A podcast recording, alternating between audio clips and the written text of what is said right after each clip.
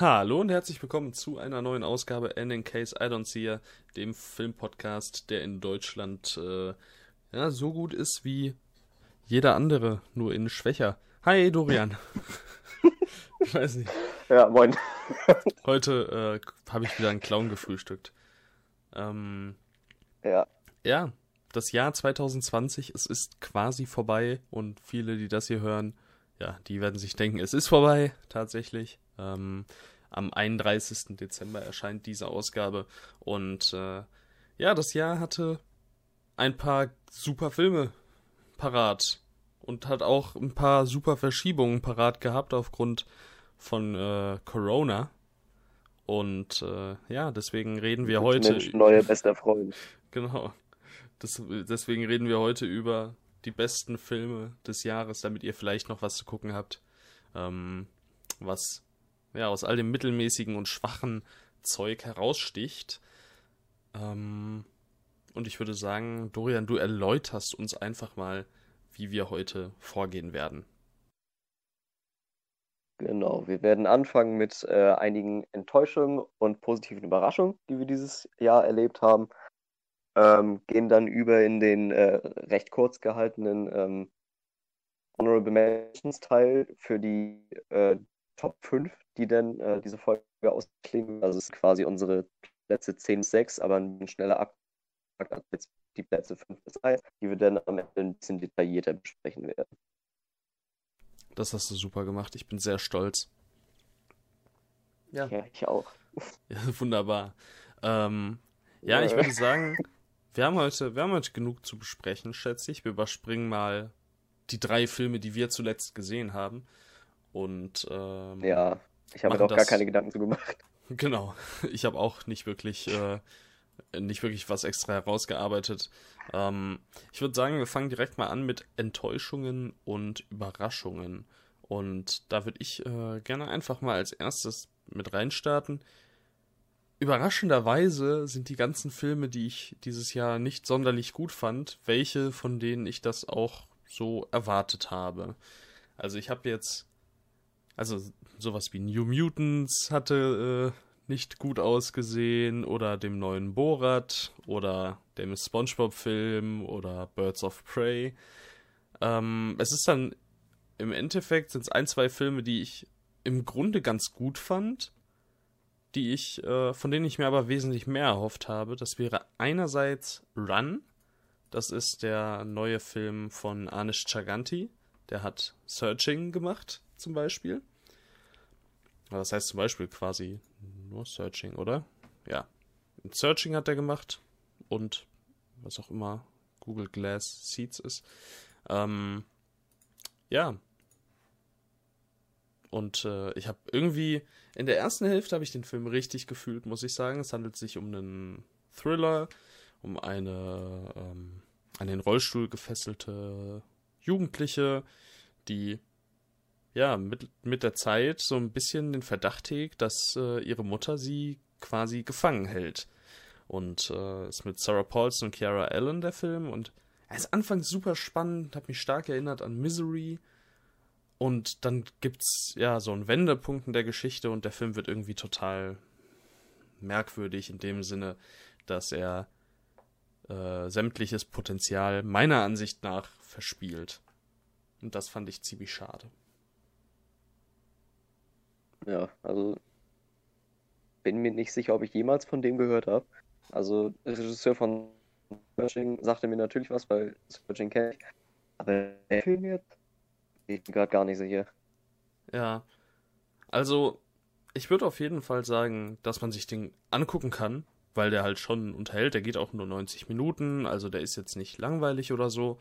Aber wie gesagt, er hat einfach so ein Potenzial gehabt, was er für mich dann gegen Ende verspielt hat mit einem, der kommt dann auch im, im finalen Akt mit einem Twist daher, den, der, oder der mich halt emotional so vollkommen kalt gelassen hat und ich weiß nicht, also den fand ich im Endeffekt dann doch ziemlich enttäuschend, nicht unbedingt, weil ich vorher gedacht habe, dass ich den super finden werde, aber weil der so sehr vielversprechend für mich angefangen hat. Und der hat auch zwischen, zwischendrin ein paar richtig, richtig starke Szenen.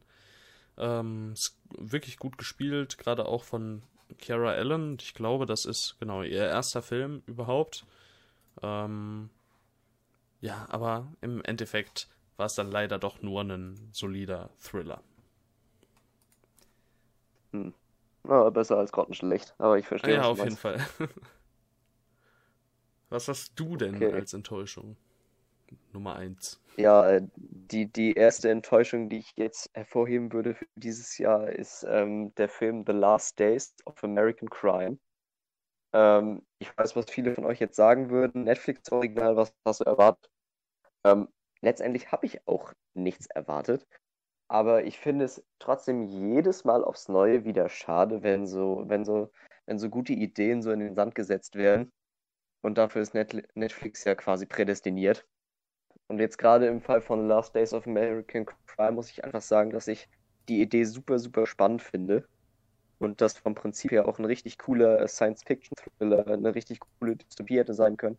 Die Laufzeit war sogar da. Also der ist zweieinhalb Stunden in dieser Film. Und ich habe hab am Anfang so gedacht, oh, die trauen sich was. So, und dann ja. war ich irgendwie so ein bisschen gespannt so und bin da rein so und nach einer Stunde dachte ich mir so, passiert da jetzt auch noch irgendwas? Also es gab überhaupt keinen Progress im Storytelling. Aber ich dachte mir so, ja, nee, das Ding kannst du knicken. Ähm, äh. Ist für mich eines der klaren Lowlights dieses, ähm, dieses Jahres, also auf jeden Fall Flop 5. Bei einem Average von 1,5 auch nicht so schwer, da auf einer ganz miesen ja, Note zu enden. Nicht so wirklich, ich ich habe nicht so wirklich auf den Average geguckt, bevor ich mir das Ding angesehen habe. Ja, wir haben ja sogar überlegt, ob wir den Film besprechen, weil ich fand, der klang halt auch super vielversprechend, obwohl Olivier Megaton der Regisseur ist. Ist der Regisseur von unter anderem Taken 3, bekannt für seine stark inszenierte Action- und Verfolgungsszenen.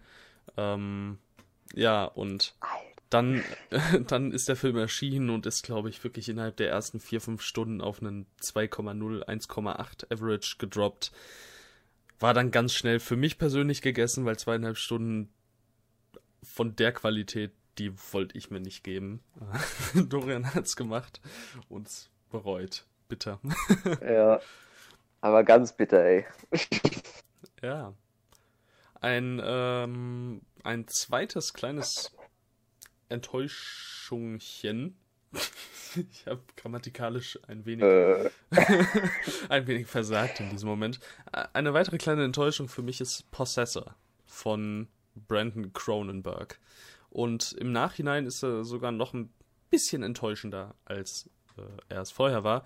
Man muss zuerst mal sagen, toller Cast. Andrea Riseborough, Christopher Abbott, Jennifer Jason Lee, Sean Bean. Äh, das klingt schon echt geil. Und die spielen auch alle gut. Und der Film hat tolle Effekte, wie man es von einem Brandon Cronenberg-Film halt erwartet. Oder von einem Cronenberg-Film allgemein.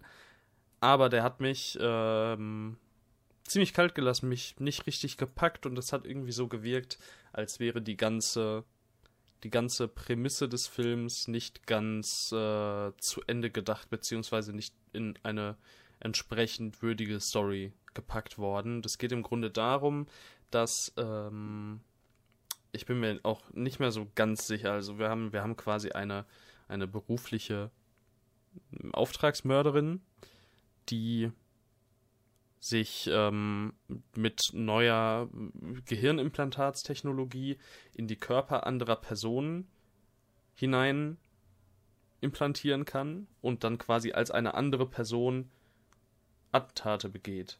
Und äh, das Ganze wird dann auch so, so ein richtiger Psycho-Mystery-Flick, weil irgendwann kommt sie nicht mehr aus dem Körper raus, in den sie sich hinein, ja, gezogen hat.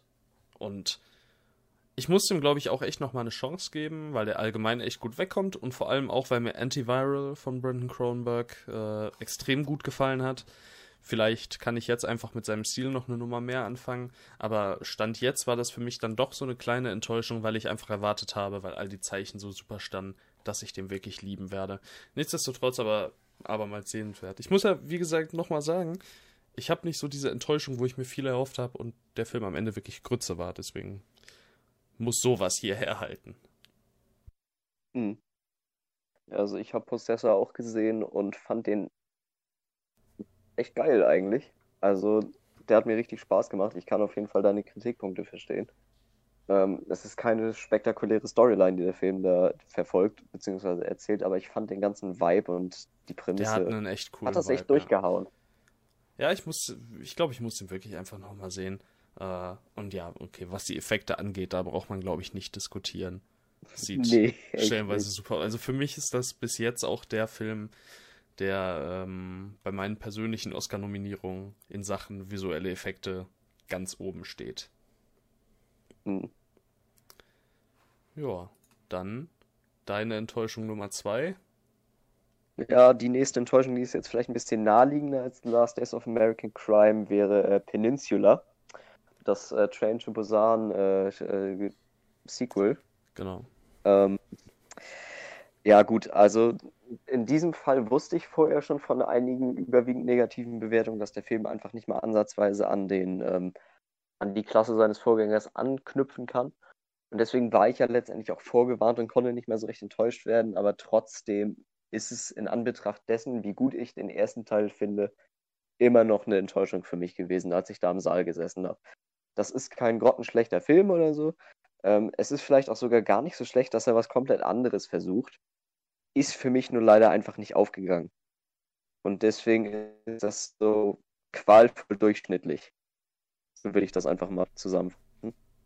Ja, der ist halt einfach irgendwie schwach. Äh, der hat halt seine Momente und ist irgendwie auch unterhaltsam. Fast schon auf so eine wirklich trashige Art und Weise, aber gerade die Effekte sind, äh, ich erinnere mal an die ganzen Autofahrten und Also das ist wirklich Szenen. schlecht. Das ist, also das ist wirklich für, für 2020 unter Fast and Furious Niveau und äh, ja, also da, dahingehend hat er mich auch extrem enttäuscht. Andererseits, ja, wie du schon gesagt hast, ne, da standen die Zeichen ja nach den ersten Kritiken schon echt nicht gut. Deswegen habe ich mich schon darauf eingestellt, dass sie halt mittelmäßig wird. Und dann wurde ich sogar fast noch so minimal positiv überrascht, wäre, wären da nicht diese ganzen furchtbaren Effekte. Hm. Ja. Okay, dann äh, würde ich sagen, komme ich einfach mal auf einen, ähm, auf eine positive Überraschung zu sprechen. Und für mich persönlich habe ich äh, The Outpost einfach mal ja, stellvertretend für positive Überraschungen herausgesucht. Das ist ein Kriegsfilm von Rod Lurie. Den äh, kennt man, weiß ich nicht, ob man den kennt. The Last Castle mit Robert Redford. Sagt ihr das was? Also mir nicht. Ja, kennt man den wahrscheinlich nicht. äh, das ist ein Kriegsfilm mit Scott Eastwood, Caleb Landry Jones und Orlando Bloom. Und es geht um einen Stützpunkt ähm, in Afghanistan, der. das klingt so dumm. Der ist von drei Seiten umgeben von hohem Gebirge. Und ja, aber das ist, das ist eine, das ist auf, auf wahren äh, Ereignissen basierend. Also es gab diesen Stützpunkt so und äh, es ist total verrückt, weil die sind eigentlich in der total, also die sind immer in einer total beschissenen Position für Angriffe und es ist, äh, es ist ziemlich irre. Die ganze Geschichte. Ja, Es ist jetzt am Ende ist es ein Kriegsfilm wie fast jeder andere, aber der hat mich einfach gekriegt mit, obwohl er zwei Stunden geht, äh, dadurch, dass er immer so eine sehr angespannte Atmosphäre hat und ähm, es wirklich von jetzt auf gleich in Feuergefecht geht. Also du hast teilweise wirklich, du hast ein ganz normales Gespräch und auf einmal schlägt irgendwo eine Granate ein und es geht los und dann wirklich 20 Minuten straight Action und äh, aber wirklich auch fähig inszeniert, ähm, mit guten Tricks, visuell, also Kamera und Schnitt. Kamera ist immer, die Kamera ist immer sehr nah am Geschehen, äh, super effektiv, ähm, man, man ist richtig mit Adrenalin vollgepumpt. Ähm, der Schnitt ist gut, es gibt sogar ein paar ja, äh, Szenen, die auf, auf One-Take oder ein paar Einstellungen, die auf One-Take getrimmt sind, aber kein One-Take sind. Und ich finde auch, gerade was der Film mit ähm, praktischen Effekten macht, zumindest sah es für mich oft so aus, äh, ist wirklich, wirklich toll. Und dann gibt es, es gibt natürlich auch ein paar äh, CGI-Effekte, die auch auffallen, aber jetzt auch nicht super negativ. Also der war für mich einfach in seiner Effektivität echt äh, eine starke Nummer. Und dann hat am Ende Caleb Landry Jones auch noch eine richtig, richtig starke emotionale Szene. Und ja, den würde ich jedem mal ans Herz legen. Also den Typen sehe ich ja sowieso immer gerne, ne? Allein der ist schon Grund genug für mich, äh, sich diesen Film mal anzusehen. Ich habe den leider vollkommen verpasst. Auch Scott Eastwood äh, ja, ist gut. Aber von dem kenne ich, glaube ich, überhaupt nichts. Suicide Squad. Und wer ist er da? Da ist er der, sag ich dir sofort, der Lieutenant. GQ Edwards. Welcher Lieutenant? Aber äh, ist auch nicht so wichtig. Aber auf in einer hab der Hauptrollen. ich habe ihn ja schon mal gesehen. Dann. Oder nicht Hauptrollen, aber ja, der spielt ja auch mit in Snowden, Fast and Furious 8, Gran Torino, Fury, dem zweiten Pacific Rim, da ist er, glaube ich, in der Hauptrolle. Ja, doch. ein bisschen. Ja. Kennt man aber auf jeden Fall. Ja, jetzt habe ich, ein Bild- jetzt hab ich ein Bild vor Augen. Ja. Alles klar. Ja, gut. Nee, also, so wie du davon erzählst, bringt das auf jeden Fall Lust, auch wenn die, die Ausgangssituation ist ja so dämlich, ey. Ja, aber ich meine, gut, da kann der Film ja nichts so. für, dass das auf wahren Begebenheiten basiert. Aber also, wenn da einmal jetzt Obi-Wan ankommt und sagt, I have the high ground, dann haben die halt verloren. Ja, ist halt wirklich so. ja, es äh, gibt Weiß auch nicht. am Ende immer diese wieder diese provisorischen ja, Title Cards, wo dann steht, wer da was für Abzeichen bekommen hat dafür. Und äh, ich, ich krieg das, ich bin da sowieso nicht äh, gerade versiert drin, aber ich glaube, das war das äh, oder etlich in, in etlichen Jahrzehnten das erste Mal, dass, dass für eine für eine Schlacht ähm, mehrere Leute diese diese höchste Ehrenauszeichnung bekommen haben. Irgendwie so. Mhm. Ja, und die, Okay. die dafür verantwortlich waren, dass dieser Stützpunkt da war, die wurden äh, un, unehrenhaft, was weiß ich, wie das heißt, verwiesen, Entlassen? entlassen, ja, suspendiert, was auch immer. Also ein wirklich cooles Ding. und hab entlassen. Ja, Ja, nice. würde ich empfehlen. Okay. Dann äh, würde ich zu meiner positiven Überraschung des Jahres kommen. Und ich hatte bis jetzt vor wenigen Minuten noch vorgehabt, irgendeinen, irgendeinen Film zu nehmen, der halt einen gewissen Bekanntheitsgrad hat. Jetzt zum Beispiel irgendwie der Sonic-Film war eine riesen positive Überraschung für mich oder Tyler Rake Extraction oder sogar der, der Mhm. Eurovision Song Contest-Film mit Will Ferrell. Habe ich mir noch Ähm, nicht gegeben. Aber ich äh, nehme jetzt, äh, ich räume da jetzt quasi die alle beiseite. Und was? Den polnischen? Welcher polnische? Hast du nicht einen polnischen Film gesehen? Hier, äh. Ja, kann sein, dass der in deinen Top 5 ist, deswegen sage ich jetzt dann doch nichts dazu. Also ich Netflix-Film. kann mir jetzt gerade keinen, vielleicht meinst du den richtigen. Ähm, Nobody Knows I'm Here äh, ist der Nee, Film, auf den nee, ich hinaus ich möchte. Ist ein spanisches Netflix-Original, ähm, das komplett im Feed untergegangen ist. Und es ist ein Drama, das vielleicht einen Ticken zu lang geraten ist, aber super, super top inszeniert und äh, geschauspielert ist. Ich mag inzwischen einfach total diese, diese, ja, wie ein Traum wirkenden, in sich gekehrten Dramen super gerne. Und wer diesen Vibe vielleicht auch irgendwie mag, der kann sich den guten Gewissens mal angucken. Ich finde den sehr Mhm. sehenswert. Okay, den habe ich sogar mal auf, dem, äh, auf meiner Watchlist gehabt, aber dann, keine Ahnung, mangels Interesse beziehungsweise aufgrund des äh, Überflusses sämtlicher Filme, die ich hier zu Hause habe und so, habe ich es dann fallen lassen. Ich meinte äh, The Hater, aber kann sein, dass der ja noch kommt oder so. Ja, zu dem kommen wir vielleicht noch. Aha, ah, der ist polnisch. Das ist ein polnischer Film, ja. Ja, okay. ja, ähm, dann würde ich sagen, gehen wir äh, auf unsere Honorable Mentions. Soll ich da einfach schnell mal loslegen und die runterrattern? Auf jeden.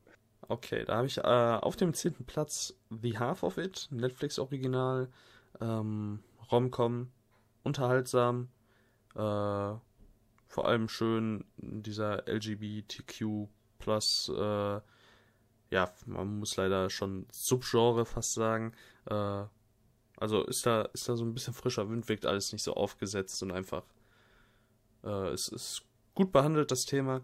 Dann habe ich auf Platz 9 Pixars Onward. Den äh, fand ich echt schön. Der hat eine tolle Welt, der hat eine tolle Beziehung zwischen den Figuren und ähm, der hat mir einfach echt viel Spaß gemacht. Auf Platz 8 dann noch ein Animationsfilm, Wolfwalkers, ist ein Apple TV Plus Original ähm, von dem Studio mit dem Namen Cartoon Saloon. Die haben zum Beispiel auch ähm, the, die haben auch diesen Netflix-Film The Breadwinner gemacht und äh, ja. Song of the Sea, also so äh, wirklich fast schon an, an Kinderbücher, Illustrationen erinnernd. Äh, echt, hat mir echt richtig gut gefallen, hat vor allem auch einen sehr, sehr tollen Score. Dann habe ich auf Platz 7 Freaky, den habe ich äh, schon mal erwähnt mit Vince Vaughn, der hier äh, eine 17 Jahre alte oder ein 17 Jahre altes Mädchen spielt. Traumhaft. Äh, Freaky Friday trifft Freitag der 13. Ähm, Horror-Comedy von Christopher Landon, den man für Happy Death Day kennt. Der hat mir einfach richtig, richtig gut gefallen. Und auf Platz 6 habe ich, und ich finde richtig schade, dass es nicht reingeschafft hat in meine Top 5, Palm Springs mit Andy Samberg und Kristen Milioti und auch J.K. Simmons. Ähm, ist im Grunde täglich grüßt das Murmeltier auf einer Hochzeit und äh, Andy Samberg zieht Chris Miliotti mit in das äh, Geschehen. Und wer auf den Humor von Andy Samberg steht, also Lonely Island oder Brooklyn Nine-Nine eben, der ist äh, mit Palm Springs wunderbar bedient. Hm. Okay. Von letzterem habe ich vermehrt was gehört. Aber noch nicht gesehen. Hm. Aber bringt auch, also vom Hören bringt das auf jeden Fall echt Bock. Auch wenn ich, wie hieß er, Andy Sandberg? Mhm. Ob nicht, dass ich mal was mit dem gesehen habe. Aber auch da kann ich mich wieder irren. Ich irre mich gerne bei sowas. Ja, ähm, kann sein. Gut. Soll ich denn schnell auf meine äh, Honorable Mentions zu sprechen kommen? Ja, klar. Ratter, ratter runter. Es gibt äh, vereinzelte Überschneidungen, die werde ich dann einfach nur namentlich erwähnen und dann nichts weiter. Ähm, auf Platz 10 quasi, das ist ja letztendlich auch Top 10 jetzt, auf Platz 10 habe ich äh, All the Bright Places ähm, da werde ich einfach nichts zu sagen und äh, einfach auf die Folge von uns verweisen, wo wir über den gesprochen haben. Ähm, ist um Längen nicht perfekt, aber ähm, um das, was der Film getan hat, ist ähm, für mich äh, eines der Highlights des, des Jahres. Es ist nämlich der, der eigentlich wirklich äh, Rotz und Wasser geheult habe. Und es hat für mich auf jeden Fall einen hohen Stellenwert, weil das kriegt sonst kein Film hin. Ähm, dann habe ich auf Platz 9 The Half of It, der ja auch bei dem schon repräsentiert war. Auf Platz 8 habe ich dann ähm, auch eine ziemliche Überraschung eigentlich, und zwar Bad Boys for Life, der dritte Bad Boys-Film. Ähm, ich hatte unfassbar viel Spaß mit dem. Ähm, also ich war wirklich ähm, überrascht, wie gut der mir gefallen hat. Und ähm, mag den sogar wesentlich lieber als die ersten beiden Filme. Ähm, auf Platz 7 ist dann auch Onward bei mir. Und auf Platz 6 ähm, ist das deutsche Kino ein bisschen mehr vertreten mit Undine. Ein sehr, sehr schönes, ähm, äh, äh, äh, wie heißt das denn zusammen? Egal, äh, Romanzendrama nenne ich es jetzt einfach mal. Ähm, mit einem, ja, wieder sehr, sehr individuellen Touch, der es sich auf jeden Fall jedem empfehlen würde. Ja, Undine habe ich äh, ursprünglich auch auf meinem Pla also auf auf der Watchlist gehabt, aber da hat mich der Trailer so maximal abgeschreckt. Ne? Äh, sonst hätte ich den wahrscheinlich im Kino gesehen. Ähm, ja, aber werde ich mir auf jeden Fall auch nochmal merken, dass ich den schaue. All the Bright Places fand ich auch gut. Ähm, ja, und allgemein gehe ich äh, gut mit mit dir. Also haben wir hier ein paar schöne Filme uns äh, zu, äh, rausgesucht. Und ich meine, wenn die schon alle empfehlenswert sind. Was kommt dann jetzt noch? Also. oh ja, jetzt reiben wir uns schon die Hände. Ähm, gehen wir. Ja, okay. Also bei, bei mir macht es keinen Sinn, Platz 5 sonderlich zu besprechen. Der kommt nämlich bei dir höher. Also entweder wir besprechen den jetzt oder wir besprechen ihn später bei dir. Wie wollen wir das machen? Ich würde sagen, wer, wer zuerst kommt, mal zuerst. Okay, dann machen wir äh, auf Platz 5 der unsichtbare Mann der Unsichtbare? Ja. The Invisible Man. Genau. Ja, von. Auch den hatten wir ja schon mal in der Folge besprochen, wenn ich mich nicht irre. Genau. Ja. von ja. äh, Lee Wanell mit, ähm, mit, mit, mit äh, Elizabeth Moth. Moth. Und äh, ja, und äh, ja, der ist äh, wirklich super, super inszenierter Horror, Thriller. Ähm, ganz tolles Sounddesign, ist visuell unheimlich spannend. Äh, jetzt nicht unbedingt, weil er die kreativste oder beste Kameraarbeit aller Zeiten hat, aber der hat so ein paar Momente, wo er mit seiner Prämisse eines unsichtbaren Mannes so hervorragend äh, arbeitet mit der Kamera. Also er einfach, einfach wirklich eine Minute auf einen leeren Spot filmt und man absolut äh, angespannt nach Bewegungen sucht und äh, ja, der ist einfach, den habe ich innerhalb kürzester Zeit zweimal im Kino gesehen, der hat mir richtig gut gefallen und Elizabeth Moss spielt super. Ähm, an und für sich äh, richtig starkes Ding. Ich denke mal, du hast noch ein paar lobende Worte mehr zu verlieren zu dem. Ja, das, also das ist jetzt ähm, in, in, Anführungsstrichen leider Gottes meine 1. Also da wird dann von mir später äh, den Exkurs nichts mehr kommen. Ja, das ist in Ordnung. Ich habe ja darauf eingewilligt quasi. Ich habe mir schon gedacht, dass der jetzt kommt. Ähm, also das Erste, was mir zu dem einfällt, und ich wiederhole es immer gerne wieder, so banal wie die Prämisse ist, so überraschend ist es, wie genial das umgesetzt ist. Ähm, man könnte erwarten, das ist so ein richtig stumpfer, ähm, einfach super, super langweiliger Horrorfilm. Aber es ist auch wesentlich mehr als das. Also da Auf jeden Fall. viel, viel Charakterarbeit drin, die ich sehr, sehr schätze, für was ich auch immer sehr, sehr gerne mag. So ähm, ein Horrorfilm auf der Oberfläche und unterhalb der Oberfläche hast du halt Charakterdrama. So, das, Absolut. Ich liebe diese. Das ist immer super, super klasse. Und das ist für mich dann ein Paradebeispiel. Sonst ja. äh, kann ich da einfach nichts mehr hinzufügen, glaube ich. Ja, und Elizabeth Moss kann halt einfach beides hervorragend spielen, muss man dazu sagen. Also uh. Funktioniert sowohl einerseits so als, als so kleine Art Scream Queen, als auch als äh, jemand, der emotional total mitreißt. Und ja, welchen ich jetzt auch noch demnächst schauen möchte, unbedingt ist Shirley. Da spielt sie ähm, Shirley Jackson. Und äh, jetzt ist, ich weiß gar nicht, ob das jetzt Shirley Jackson war doch, glaube ich, eine tatsächlich eine tatsächliche Autorin, oder? Ja, die hat also Haunting of Hill House zum Beispiel geschrieben. Also die Buchvorlage. Mhm. Jedenfalls geht es in dem Film um Shirley Jackson, die Inspiration für ihr neues Buch sucht, nachdem sie und äh, ihr Ehemann ein junges Paar, ich glaube, entführen oder so. Okay. Ich jetzt bin mir nicht ganz sicher, aber da spielt auch zum Beispiel Logan Lerman mit, den kennt man für ähm, Percy, Percy Jackson. Jackson. Genau, oder auch halt äh, Vielleicht lieber morgen, heißt er auf Deutsch, The Perks of Being a Wallflower. Und der interessiert mich auch extrem. Ähm, ja.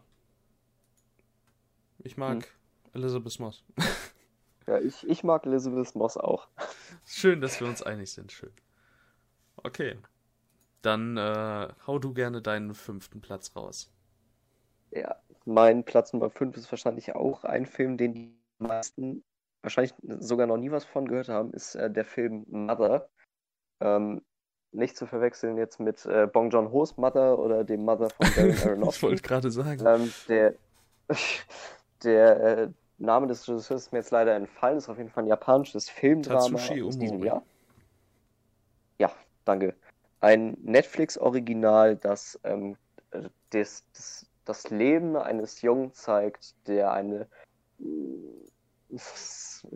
gelinde ausgedrückt sehr unzuverlässige Mutter hat, mhm. bei der er aufwächst. Ähm, und äh, wir hatten ja schon mal über den Film Tyrannosaur hier gesprochen und den als einen der frustrierendsten Filme, wenn nicht sogar den frustrierendsten Film aller Zeiten abgestempelt. Ähm, und ich behaupte jetzt mal, dass dieser Film nach Tyrannosaur und äh, Mummy von Xavier Dolan der Film ist, der einfach den größten Tiefschlag überhaupt ausübt. Also da gibt es wirklich gar nichts zu lachen. Das ist äh, ein, ein, eine Tragödie nach der anderen, weil es einfach so frustrierend ist, diesen Charakteren zuzugucken. Aber gleichzeitig schafft der Film es einfach, es verständlich darzustellen. Ich finde mhm. das ganz komisch. Beschreiben. Also man muss, man muss es selbst sehen. Damit will ich jetzt nicht behaupten, dass äh, die Aktionen richtig sind, die, äh, die da ihren Platz finden. Aber ähm, es ist auf jeden Fall bemerkenswert, wie das Ganze von dem Regisseur inszeniert worden ist. Also der hat da wirklich ein Händchen für. Das klingt auf jeden Fall super also interessant, also aber ich weiß nicht, ob ich mich darauf einlassen möchte. Ja, das ist schwierig. Ich bin mir auch nicht sicher, ob ich diesen Film jemals an, wieder ansehen wollen würde. Also das, das war schon ein zähes Ding. So, ich habe angeguckt und ich wollte nach 30 Minuten schon, dass das vorbei ist. Nicht, weil es langweilig ist, sondern weil es einfach zu schlimm war. also ja, ist auf jeden Fall nichts für schwache Nerven, aber eine riesige Empfehlung auf jeden Fall. Okay, Mother. Äh, interessant. Also habe ich halt auch, bevor du den mir vor ein paar Tagen, weiß nicht, du hattest mir geschrieben, dass du den schaust, ähm, ja, davor habe ich davon auch nichts gehört. Dann mhm. äh, kommen wir von einem nicht so positiven Film zum anderen, nicht so ganz positiven Film über eine lange Laufzeit, der auch äh, gut, gut Potenzial hat zu frustrieren. Uh, the Trial of the Chicago Seven von Aaron Sorkin. Mhm. Ähm, der natürlich Dialoge wie kaum ein zweiter schreibt, vor allem vor Gericht und äh, das beweist er mit The Trial of the Chicago Seven ein weiteres Mal. Er hat einen Supercast versammelt, äh, ist auch ein Netflix-Original und ähm, es geht um den Prozess zwischen, ich glaube, 1968 und Weiß ich nicht. Ich weiß nicht, bis wann. Er ging lang. Ich glaube, er ging über ein Jahr, bin ich mir ziemlich sicher. Ähm, ja, es war ein langwieriger Prozess. Ja, und es ist aber ein Cast. Sasha Baron Cohen, Eddie Redmayne, äh, Yaya Abdul Mateen, den kennt man für Wir zum Beispiel auch oder Aquaman. Ähm, Jeremy Strong, Mark Rylance, Joseph Gordon-Levitt, Michael Keaton, Frank Langella, John Carroll Lynch äh, und noch jemand war dabei, den man kennt. Äh, sind ja super viele Namen. Nicht ganz sicher. Ist auch egal. Ein super Cast auf jeden Fall, ähm, der mich im Kino richtig gut unterhalten hat. Über zwei Stunden, zehn Minuten. Der super fesselnd erzählt ist. Äh, der super gespielt ist von quasi. Oh, da ist Dorian weg. Von quasi allen Beteiligten. Und ähm, ja, ich guck mal, dass wir den Dorian hier wieder reinkriegen. So, wir sind wieder da in alter Frische. Ähm, ich habe gerade darüber gesprochen, dass The Trial of the Chicago Seven toll gespielt ist von jedem Beteiligten und der äh, Film ist super. Ich weiß nicht, irgendwie, er ist im Grunde genau das, was man erwartet. Er ist natürlich, äh, also er zeigt sowohl positive als auch negative Seiten ähm, beider Parteien, insbesondere mit Fokus auf den ähm, Linken natürlich. Ähm, also dass da auch nicht alles naja, rosa ist, so. Und äh, dass da natürlich auch Fehler gemacht wurden. Und ähm, ja, im Endeffekt ist es trotzdem ein Film, der halt mal wieder zeigt, was Macht äh, auch vor Gericht leider so bedeutet, also politische Stellungen und so Zeug. Und der da auch gerade eben durch Franklin Geller ziemlich aggressiv macht, immer mal wieder. Also ich fand mhm. den richtig, richtig gut. Aaron Sorkin hat einfach mal wieder was richtig Tolles geschrieben und äh, äh, directed. Also ich fand den auch großartig. Das wäre jetzt meine Platz 3 gewesen, deswegen wird auch an der Stelle von mir dann nichts mehr kommen. Ähm, ich kann dem Ganzen eigentlich nichts hinzufügen. Also das ist für mich so ein Film, der einzig und allein durch dieses super intensive Spiel seiner Darsteller, die ganzen etwas über zwei Stunden ist der, glaube ich, lang, äh, getragen wird. Also ich ja. habe mich zu keinem Zeitpunkt langweilig gefühlt. So ist jetzt auch nicht so, dass ich das irgendwie dass das jetzt ein Riesenmeisterwerk für mich ist, so. Nee, würde ich Aber ich finde ihn super, super, super gut. Also wirklich richtig gut. Der ist ja nicht umsonst dann auf die Platz 3 gekommen. Auf jeden Fall. Und äh, ich würde mir den auf jeden, also den würde ich mir gerne irgendwann nochmal ansehen. Ja, ich bin auch relativ sicher, dass ich den nochmal sehe. Ich meine, alleine, also so Aaron Sorkin-Dialoge kann man sich halt immer geben. Gerade wenn sie von ja, fähigen Darstellern super stark geschrieben. Werden. Ja. Mein Highlight war ja wirklich Jeremy Strong. Ja, der, der ist so echt klasse. klasse. Aber ich fand auch. Joseph ähm, Gordon-Levitt spielt da auch mit, genau. Ja, er ist äh, der Anwalt der Gegenpartei oder der, der, genau. der Kläger. Ähm, Ja, ich, ich würde, glaube ich, sogar sagen, dass Frank Langella in seiner Performance, auch wenn er natürlich etwas überzeichnet ist, äh, der funktioniert halt einfach super, finde ich. Und deswegen ja, habe ich den heftig. als Highlight auserkoren für mich. Mhm. Jo, ja, irgendwie kann man gar nicht so viel zu dem sagen, außer dass er halt wirklich super ist. ja, ich weiß auch nicht, also mir fehlen da jetzt so ein bisschen die Worte, aber er ist auf jeden Fall super empfehlenswert, auch wenn einen das Thema nicht interessieren sollte. Ja, ich meine, das ist jetzt auch ein Fall, der in Deutschland nicht so große Beachtung genießt, vor allem halt heute, weil es schon 60 Jahre her ist bald. Ja, okay, mhm. doch, warte, was? 50. 50. Oder? 52 Jahre her. So. Ja, alles okay. klar. Dann äh, dein Platz 4. Dann, ja, mein Platz 4, es wurde ja quasi schon angeteased, wenn nicht sogar beim Namen genannt. Äh, The Hater ist auch ein Netflix-Film, also ziemlich viel Netflix hier, weil Kino dieses Jahr leider nicht so, nicht so präsent war. Ähm, ist ein polnischer Film mhm. ähm, von, von einem recht unbekannten Regisseur, glaube ich, Jan Kosama oder Komasa, ich Kosa, ich glaube, es müsste Kosa, ich Komasa kann sein. kein Polnisch. Ähm, also brauchst Jan, du mich gar nicht Jan fragen. Komasa. Ich, ich höre einfach auch diesen, auf diesen Namen auszusprechen. Ich mache es wahrscheinlich sowieso falsch. Ähm, ist ein Film, den ich, ja, ich weiß auch nicht, also der ist auch per Zufall bei mir eher aufgeploppt, als ich gerade auf Netflix so nach, nach anguckbaren Sachen gesucht habe. Und der hat mich von der Beschreibung her irgendwie angesprochen ich weiß jetzt auch gar nicht mehr, wie ich den wirklich zusammen, zusammenfassen soll. Es hat auf jeden Fall sehr, sehr viel mit Social Media zu tun, allgemein der, ähm, der virtuellen Welt, in die man sich begibt. Also, also dass Social Media quasi auch nie vergisst. Ich habe hier eine ja. Review vor mir, die sagt: If Parasite and the Social Network had sex, the baby would be this movie. also Parasite Gut, meets also, Social Network. Maybe. Also oh, Social Network habe ich nicht gesehen, gesehen aber das ist ja durchaus naheliegend. Ähm, Parasite, ja, weiß ich jetzt ehrlich gesagt nicht so recht. Niet. Also. Ah, nee, das ist kein Polnisch, oder? Okay, vergiss das. Ich glaube, ich. Nee. das ist Russisch. Alles das gleiche. Äh, ich, also, ich glaube, ich weiß, was die meinen mit Parasite. Aber ich würde da jetzt nicht so ganz mitgehen. Aber egal, das ist sowieso ein Film, den ich jetzt gar nicht allzu groß beschreiben wollen würde sondern auch wieder viel mehr eine, eine Empfehlung äh, aussprechen wollen würde, weil das ist ein Film, der, der entfaltet sich mit der Zeit richtig gut. Also der ist ein bisschen langsam und vielleicht auch ein Ticken zu lang und überladen, aber der ist eine richtige Wucht, wenn man sich darauf ein, an, einlassen kann. Der ist super vielschichtig, der hat auch eine gewisse, also ein ziemlich großer Anteil davon ist eine Charakterstudie, die eine Figur eleviert, die so verabscheuungswürdig ist wie sonst eine. Ähm, mhm. Also das ist wirklich zum Haare raufen, was da passiert. Es ist unfassbar spannend inszeniert. Ähm, ja, guckt euch den an. Wirklich. Also der ist es, zumindest den Versuch ist er wert. Äh, Jan Komas hat Corpus Christi gemacht, weil du ja vorhin meintest. Den kennt man nicht unbedingt. Äh, Corpus Christi, der war äh, diese, also 2000, bei den 2020 Oscars als äh, bester ausländischer Film nominiert. Von dem habe ich noch nie gehört. Der sieht äh, also, echt ziemlich interessant aus. Ist auch auf dem Criterion Channel. Vielleicht mache ich da einen kleinen Abstecher hin. Okay. Ja gut, dann äh, entschuldige ich mich für die Falschaussage. Ja, Scheinbar scheint er doch äh, bekannter zu sein, als ich dachte. Ähm, also auch wenn das jetzt Grund genug für euch ist, guckt euch The Hater an.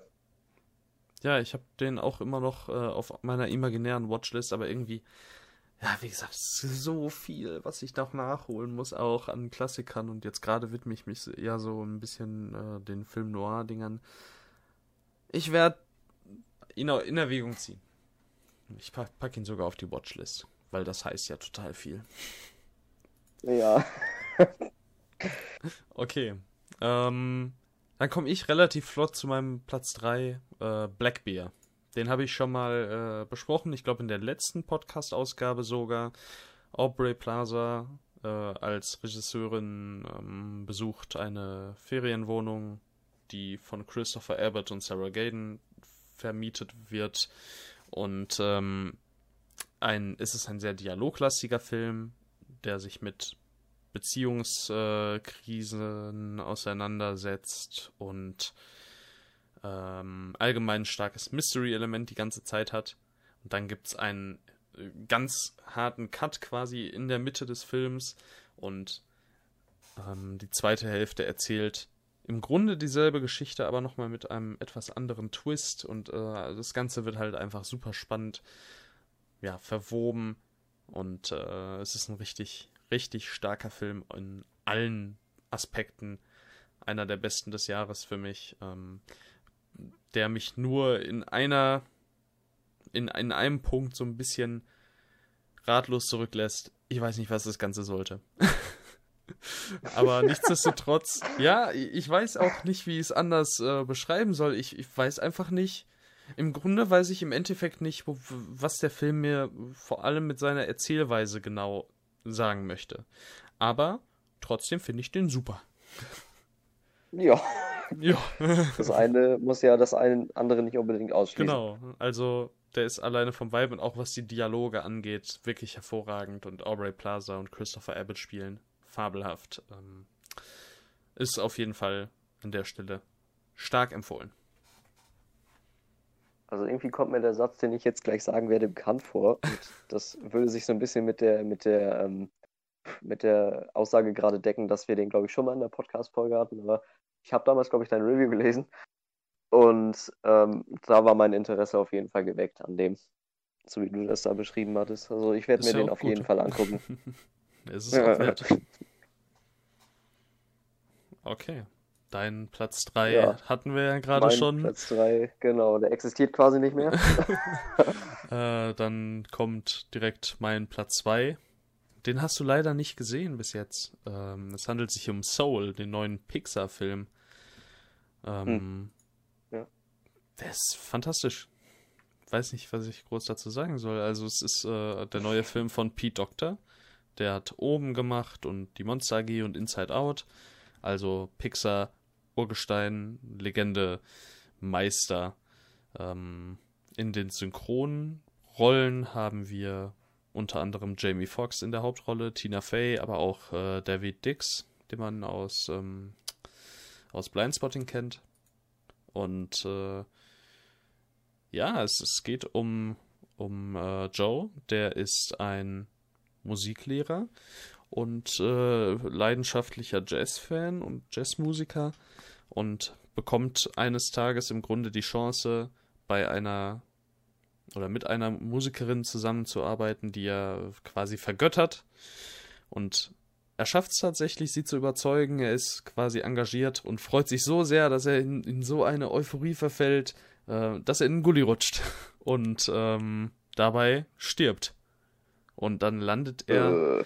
auf dem Weg zum äh, äh, ins Jenseits, quasi auf einer langen Straße, die ins Jenseits führt. Aber er möchte natürlich nicht sterben, er möchte nicht ins Jenseits, deswegen rennt er die, die, die Straße quasi zurück und landet im Davorseins. Und äh, im. Davorseits. Und dort, das ist quasi der Ort, an dem unsere Seele vor unserer Geburt geformt wird. Es ist im Grunde ja sehr ähnlich ja. wie Alles steht Kopf nur eben nicht mit Gefühlen, sondern mit Seelen. Und es ist wieder äh, eben in diesem Davorseits äh, sehr surrealistisch, aber trotzdem total toll und kreativ. Und ähm, ja, in diesem Davorseits muss Joe eben ein, eine Seele, die einfach nicht belehrbar ist im Grunde, ähm, ja, auf, auf die Erde vorbereiten. Das hat bisher noch keiner geschafft und da waren schon alle möglichen Leute, Abraham Lincoln, äh, ähm, Johnny Cash stand, glaube ich, auch äh, mit dabei. Also ganz, wirklich ganz, ganz viele. Äh, Kopernikus auch und ähm, ja, er, das ist dann halt so eine typische Disney, hey Mann, das Leben ist doch voll lebenswert und so. Äh, Geschichte, die einfach total toll ist, super charmant, spaßig, äh, liebenswert. Dass der fabelhaft aussieht, ist bei Pixar natürlich auch klar. Ich fand den einfach von vorne bis hinten super. Ja, ich habe bisher auch nur Fantastisches gehört von dem. Ich werde mir den auch auf jeden Fall angucken, wenn ich die Möglichkeit dazu habe. Ja, also der ist tatsächlich sogar aktuell in den Letterbox Platz äh, Letterbox Top 250 auf Platz 183. Uh. Also der ist richtig durch die Decke gegangen. Ja, ähm, da kommt man nicht einfach so hin. Nee, wobei, ich habe das Gefühl, in den letzten Jahren rutschen da echt viele rein, ne? Ja, wenn sie gerade neu sind, ne? Ja, hier sind auch gerade vier aus dem. Jahr 2020 drin. Unter anderem Hm. äh, Wolfwalkers, den ich ja bei meinen Oh. Honorable Mentions hatte. Ähm, und abseits dessen halt zwei Filme, die wir noch nicht gesehen haben. Auf Platz 106 Nomadland und auf Platz 83 Minari. Da bin ich Ah. echt gespannt drauf, ob die sich da halten können, wenn die quasi einen Wide Release haben. Okay. Dann äh, bist du jetzt an der Reihe wieder. Ja, äh, mein Platz 2 und dann so gesehen auch mein letzter für heute, weil unseren Platz, ein- äh, mein Platz 1 hatten wir ja auch schon. Entschuldigung, Ähm, es tut mir Ich glaube, leid. das ist ein Film. Entschuldige mich auch nicht dafür. Doch. Das, ich glaube, den hast du auch gesehen, aber fandst ihn um Längen nicht so gut wie ich. Und zwar ist das Tiger Tail. Ist Ja. ein weiterer Netflix-Film, Ja, der Netflix jetzt, glaube ich, auch Jahr- gar nicht so bekannt ist. Ähm, es geht um ein. Ach, wo kam der her? Taiwan? Hm, Müsste glaub, China sein, glaube ich. Wie nennt man das überhaupt? Hawaiianische? Ist, äh, USA steht hier. Aber ja, Taiwan. Tai Taiwanese. Ja, also der, der- er war zuerst in, ich, also das ist ein Taiwanese, der nach ähm, Amerika gegangen ist und es behandelt, also der Film behandelt quasi seinen ganzen Werdegang, so wie er damals in Taiwan gelebt hat, wie er dann zu Amerika, ähm, ja, zu Amerika gegangen ist, wie er nach Amerika gegangen ist, wie er dann in Amerika seine Jahre verbracht hat und was einfach so in seinem Leben passiert ist. Und an sich ist das kein wilder Film. Ähm, da passiert nichts Aufregendes oder sonstiges. Und trotzdem hat er mich so gecatcht wie kein anderer Film dieses Jahr.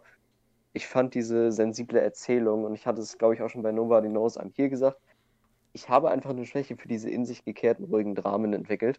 Und das bringt das Ganze für mich fast zur Perfektion. Ähm, ich finde diesen Film super, super toll. Ist richtig gut geschauspielt. Ich, auch wenn die Zeitsprünge hier und da vielleicht ein bisschen too much sind und irgendwie auch unnötig, ist es trotzdem eine super, super spannende Erzählung für mich gewesen. Und auch da wieder, weil den so wenige kennen, würde ich den einfach mal empfehlen wollen. Ja, ich fand den auch ganz gut. Also, mich hat er eben einfach nicht bekommen. Schon gesagt, es passiert Mhm. nicht sonderlich viel und ich habe eben nicht so eine wirkliche Connection irgendwie herstellen können. Für mich war das halt einfach. Ich fand ihn nicht schlecht, aber der hatte auch im Grunde nichts, was mich jetzt extrem, ja, den mögen lässt oder so. Also so in, in so ziemlich keinem Aspekt, außer dass er halt wirklich gut gespielt war noch. Ähm, kann ich, ich kann aber schon verstehen, also wenn der einen kriegt, so, dann ist er auf jeden Fall echt stark, da bin ich mir ziemlich sicher, einfach weil der so. Der, der ist ja in keinem Aspekt schlecht. Der ist nur einfach nicht mein Fall gewesen eben. Ähm, und Mhm. deswegen umso schöner, wenn es halt dein Fall war. Jo. Genauso kann ich denn die, die Konterseite von dir verstehen. Also auch da vielleicht eine kleine Warnung. Es ist wahrscheinlicher, würde ich fast sagen, dass der Film einen nicht bekommt, als dass er einen bekommt. Mhm. Aber das kann ich nicht so richtig erklären, das ist nur ein Gefühl. Ja, und, und ein paar schöne Bilder hat er. Das muss man auch Ja, sagen. super schöne Bilder. Okay. Ja, Tiger Tail. Auch Netflix. Alles Netflix irgendwie. Äh, Netflix hat dies Jahr wirklich abgeliefert. Und deswegen kommt auch jetzt ein Film, der ein Netflix-Original ist. Für mich äh, die. Nummer eins immer noch, äh, seit, seit er erschienen ist. Wann war denn das? September, ja, okay, ist ja noch nicht so lange her. Äh, I'm Thinking of Ending Things. ähm, Von Charlie Kaufman mit Jesse Buckley, Jesse Plemons, Tony Collette, David Thewlis. Ich finde ihn einfach hervorragend. Der, es ist ein Mystery-Thriller-Drama mit äh, oder nach einer Buchvorlage. Und äh, da habe ich mich mal ein bisschen, also ich habe, ich möchte das Buch lesen. Ich habe aber nur so eine grobe Zusammenfassung vom Buch gelesen und so wie es auf mich wirkt, hat der Film eine komplett andere Richtung eingeschlagen als das Buch. Also so wie ich es aus der Inhaltsangabe herauslesen konnte, ähm, hat das Buch rein nichts Übernatürliches an sich. Und äh, Okay.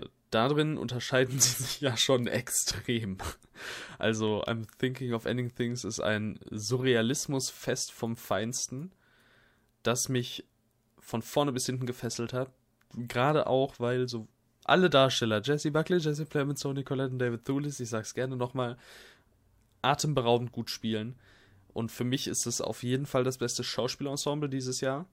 Ähm, also wirklich durch die Bank weg fantastisch gespielt. Äh, ich könnte jetzt spontan nicht sagen. Also ich glaube, Tony Collette als Nebendarstellerin hat schon sehr, sehr gute Chancen auf, äh, auf einen Oscar.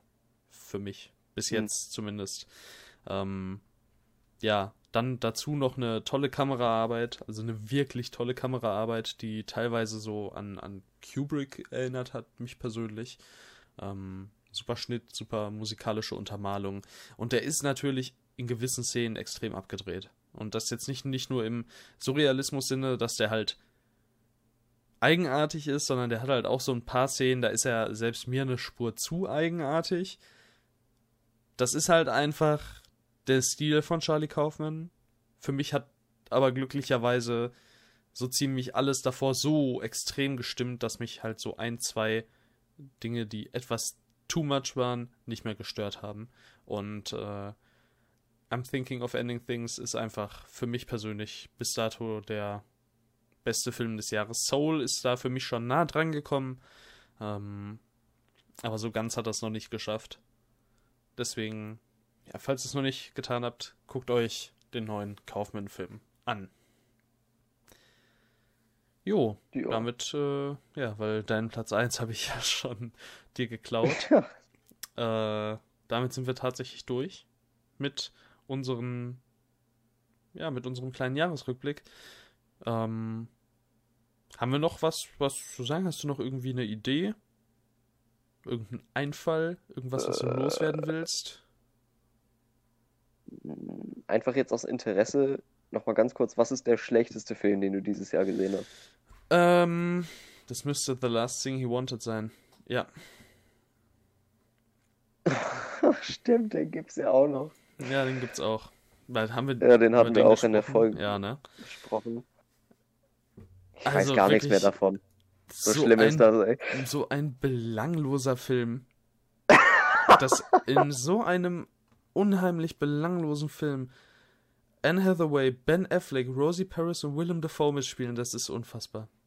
Also das kann man fast nicht glauben, dass und gerade für dich persönlich ja, das ist der Regisseur von Mudbound. Also ja.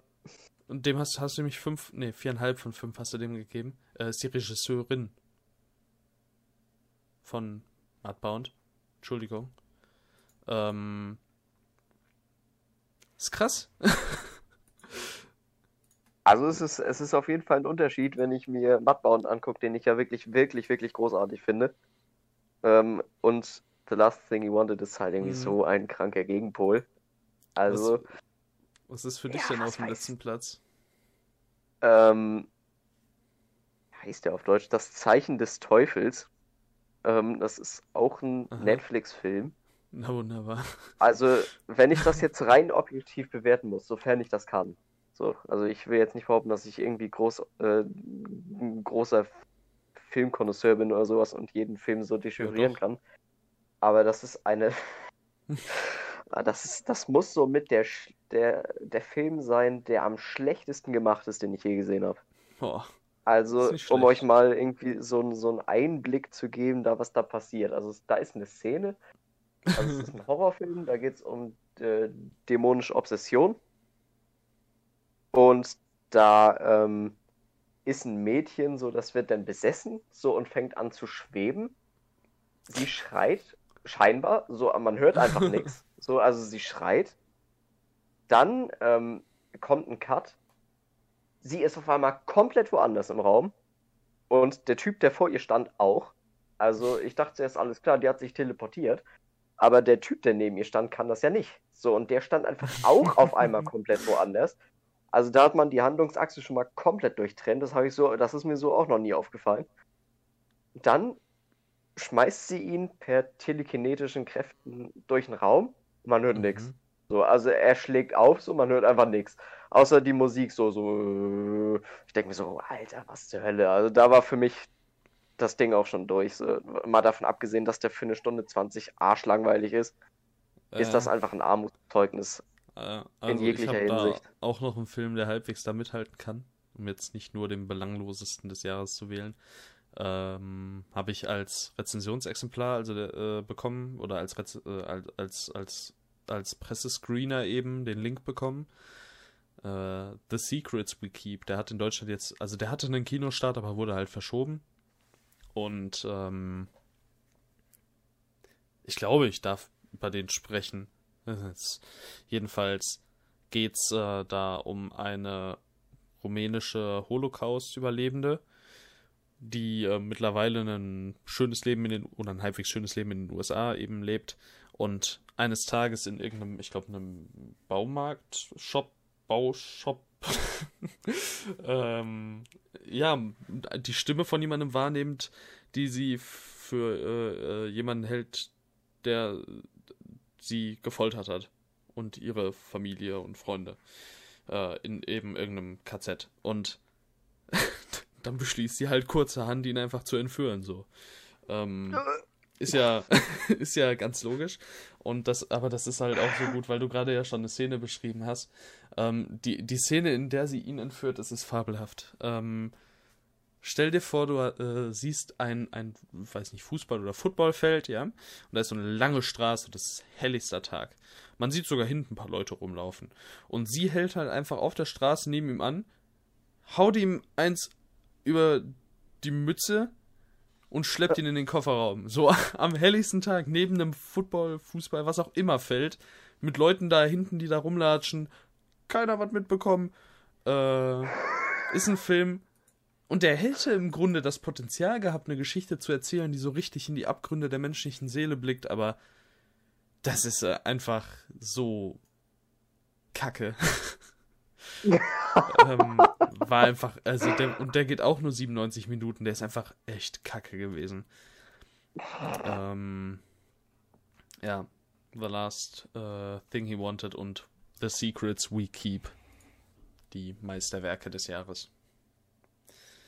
Ist äh, übrigens mit äh, Numi Rapaz, um noch einen Name zu droppen.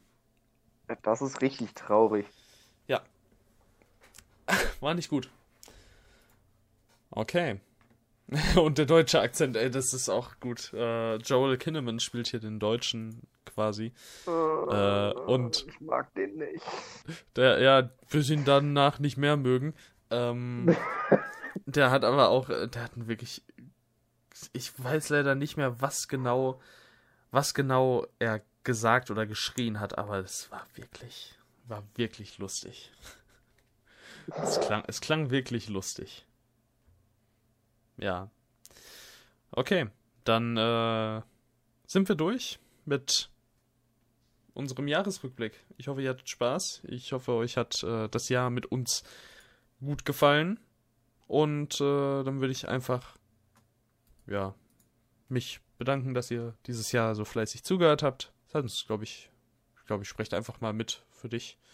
Äh, Ja, super viel. Spaß gemacht und wir werden nächstes Jahr, denke ich mal, noch viel stärker weitermachen. Hoffentlich, wenn dann die Kinos auch mal wieder laufen und sowas. Das wäre was, ja. Das wäre echt was.